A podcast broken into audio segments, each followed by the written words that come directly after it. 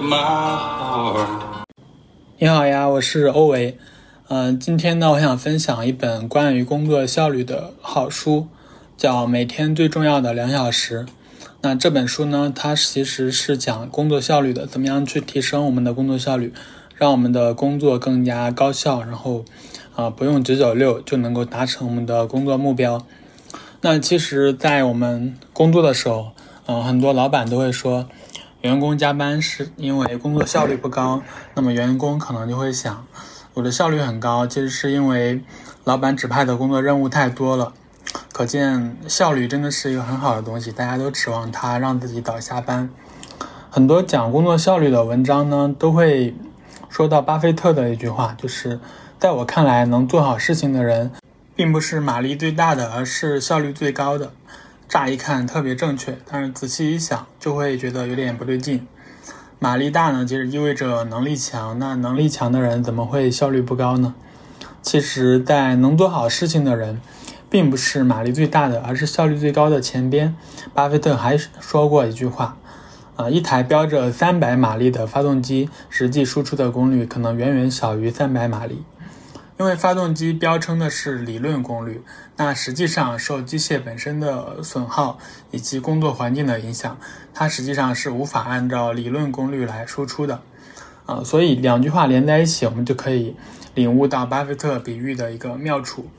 机器尚且无法按照理论效率来稳定输出，更何况人呢？因此，嗯，所谓某某工作效率高，某某效率太低，这种说法其实是不对的。即使是那个被认为工作效率高的人，他在生病啊，或者是饥饿，或者是持续加班、缺乏睡眠的这种情况下，也不可能始终高效。嗯，那么如何拥有高效的状态呢？难不成高效是一种玄学吗？啊，其实不是这样。在每天最重要的两小时这本书中呢，作者给我们揭示了高效工作的奥秘。啊，作者乔西·戴维斯呢是哥伦比亚大学的心理博士，他主要研究的领域是神经科学。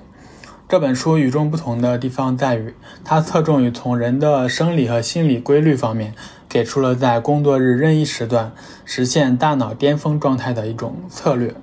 其实呢，就是三个策略。如果掌握了它们，你或许就会发现，呃，让一天卓有成效，完成大量的这个工作，可能仅仅只需要两个小时。准点下班呢，也不会再是一种奢求。啊，其实要想真正实现高产，最好的办法就是创造条件，让自己在每天拥有极为高效的两小时。首先呢，第一点就是你不要让你的大脑进入一种自动模式。那有一个词叫做忘我，常用来形容对工作的专注和投入。进入忘我状态听起来似乎不错，但实际上它往往是效率陷阱。这本书中呢就有一个例子，阿道是一名金融分析师，他的职责之一是撰写分析报告。这天早上他状态不错，忘我的在电脑前敲了两小时后，已经完成了报告的四分之三，胜利在望。阿道显然对自己的进度很满意，在座位上伸了个懒腰。突然，他想到一封有关于部门预算的一封邮件，好几天没有回复了，于是打开了邮箱。这一下就有十几封邮件涌了进来。最先进入他眼帘的是几封合作伙伴的拜访邀约，因为处理起来不难，他就顺手一一点开回复了他们。正在他准备要找那封关于预算的邮件时，钉钉提醒他，十五分钟之后该去和 CEO 汇报工作了，这是他们昨天就约好的。阿道犹豫了一下，还是决定把那封邮件找出来。以他之前的经验，回复他可能只需要七八分钟。然而这次很不巧，有几个关键的数据需要查找以前的文件，他花了十分钟才把它们找齐。但这时候呢，与 CEO 的汇报要开始了，而回复预算的邮件还没有写完，阿道急得冒了一脑门子汗，匆忙地赶去会议室。结果因为准备不充分，他的汇报磕磕绊绊，CEO 就有些恼火。在阿道的身上，你有没有看到一点自己的影子？我们每天忙忙碌碌，随手抓住飘到眼前的任务，辗转于各个工作之间，往往在意外的事情上花了很多时间，到头来真正想干的事情、该干的事情却没有什么进展。戴维斯说：“问题出在我们的大脑，因为它很容易进入自动模式。一旦开始一项活动，我们的神经程序就会一直运行下去，直到任务完成或者被打断。就像阿道，本来想着回复预算邮件，却被其他邮件吸引了注意力，一封一封回了下去，以至于连后边和 CEO 的汇报都受到了影响。对此呢，戴维斯提供了一个解决策略。就是在每天工作中的觉察点去思考下一步应该干什么。所谓的觉察点，就是你完成一项任务后，开始另一项任务之前的这段间隙。在这些时刻，你会让大脑从自动模式中跳出来，让你与眼下最受关注的事保持一定距离，有意识的思考接下来什么事情是最重要的，然后为它分配时间。就拿阿道的这一上午来说。他在完成了报告的四分之三时松了一口气，这时他其实就处于觉察点。如果他能意识到接下来最重要的工作是二十分钟后向 CEO 汇报，那么他就不会打开邮箱，而是快速敲定下报告未完成的部分，然后走到窗边，坐在沙发上闭目休息，并把一会儿要汇报的内容在脑子里过一遍。这样一来，他的这个上午至少可以保证完成一次成功的汇报。并顺着汇报前写下的这些关键词啊或者提示语，把分析报告也完成。那么至于预算邮件呢，可以在下一个觉察点考虑要不要回复。利用觉察点，这听起来特别常识，然而真正有意识这样做的人却很少。原因在于，当人们处于抽离于工作的觉察点时，会意识到时间在流逝，任务还很多，而自己毫无进展，这让他们感觉很不舒服。于是匆忙跳过这段间隙，随手抓起一件事情，埋头便干了起来。这正是我们给自己挖下的低效陷阱。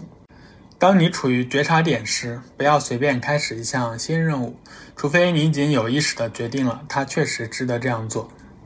I've never been so sure of anything before. It's driving my heart crazy. 其次呢，要学会善用你的心理能量。仅仅在觉察点时思考接下来最该做的事情，还不一定能让我们拥有一段高效的时间。因为还有一个很重要的因素要考虑，那就是我们的心理能量。这一点我有深深的体会。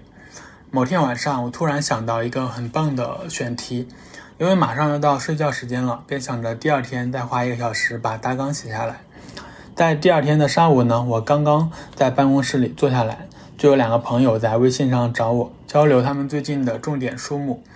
我知道这不是今天最重要的事情，本想应承几句就结束对话，但还是花了差不多二十分钟才结束。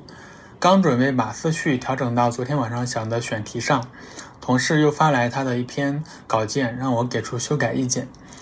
我知道这事也耽误不得，因为没有修改意见，他就没有办法往下改第二稿，所以我只好又拿出四十分钟。读完稿子，并给了一些修改建议。这时候终于没人打扰我了，可我却发现自己早已没有了昨晚想到选题时的兴奋。打开文档，干巴巴地写了框架，就用了一个小时，但很多细节和逻辑都只都需要去完善。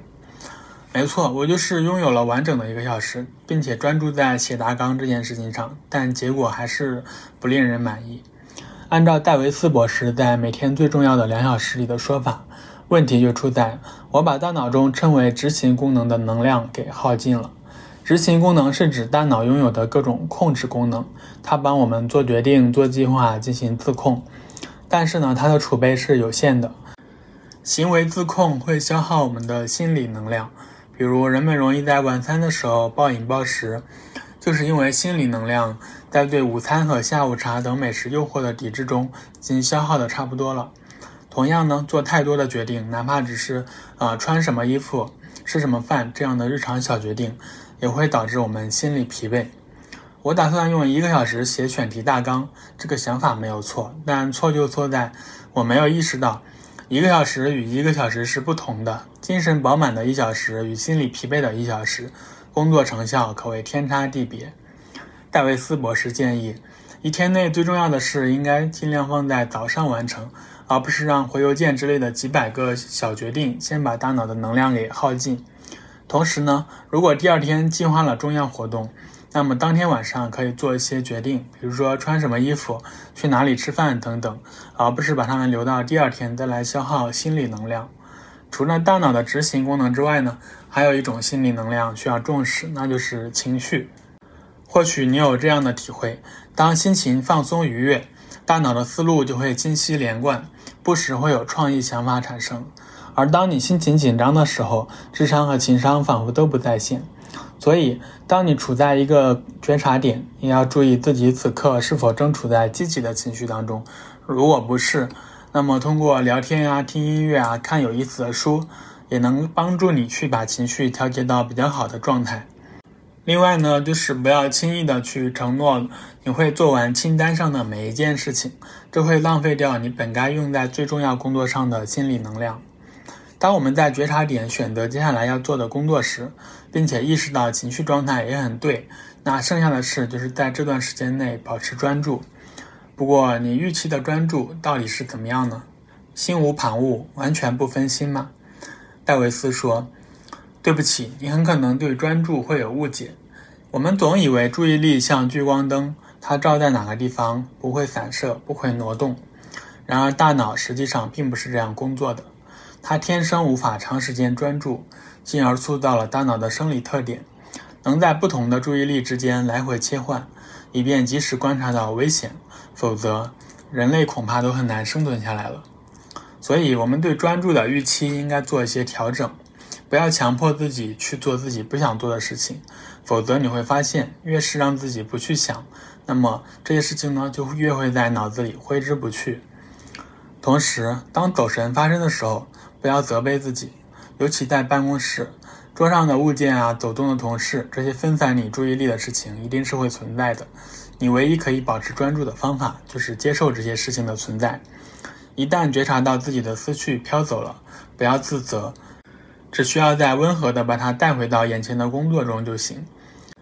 戴维斯说：“当我们需要在较长一段时间内保持注意力集中时，真正的秘秘密武器并不是纪律或者意志，而是自我同情。当你带着保持专注、不用休息的预期开始工作时，就已经注定了会失败。”那么除了以上的三个策略呢，戴维斯在每天最重要的两小时里还为我们提供了很多其他的建议，比如说掌握一些饮食和运动的诀窍，嗯，然后在最重要的任务前后适当的运动可以舒缓你的紧张情绪，经常喝水能让大脑保持敏捷，嗯，如果想保持十五分钟以上的专注状态，就尽量不要碰碳水化合物含量比较高的食物。比如说烘烤甜点、三明治或者披萨，也不要喝果汁、苏打水和加糖冰茶，更不能吃薯条、薯片、面包和糖果。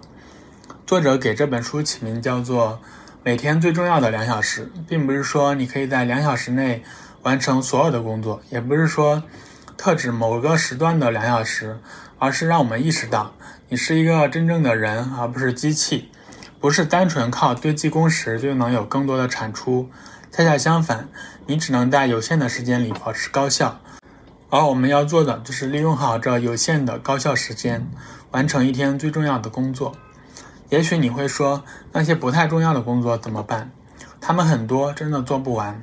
那这本书呢，还有一个建议，就是学会策略性无能，也就是学会接受不得不放弃一些工作时的挫败感。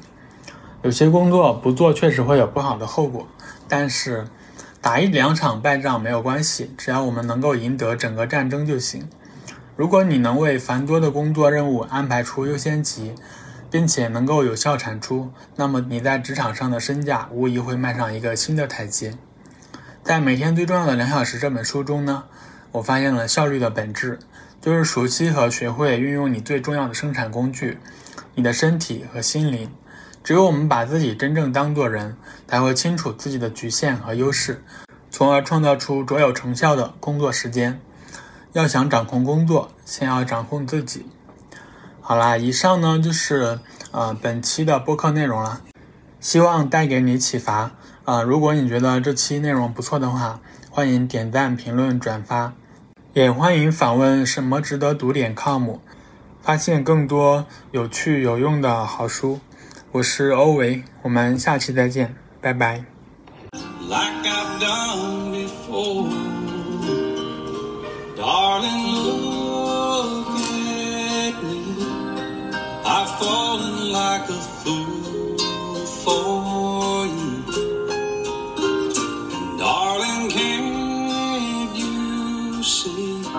I'd do anything?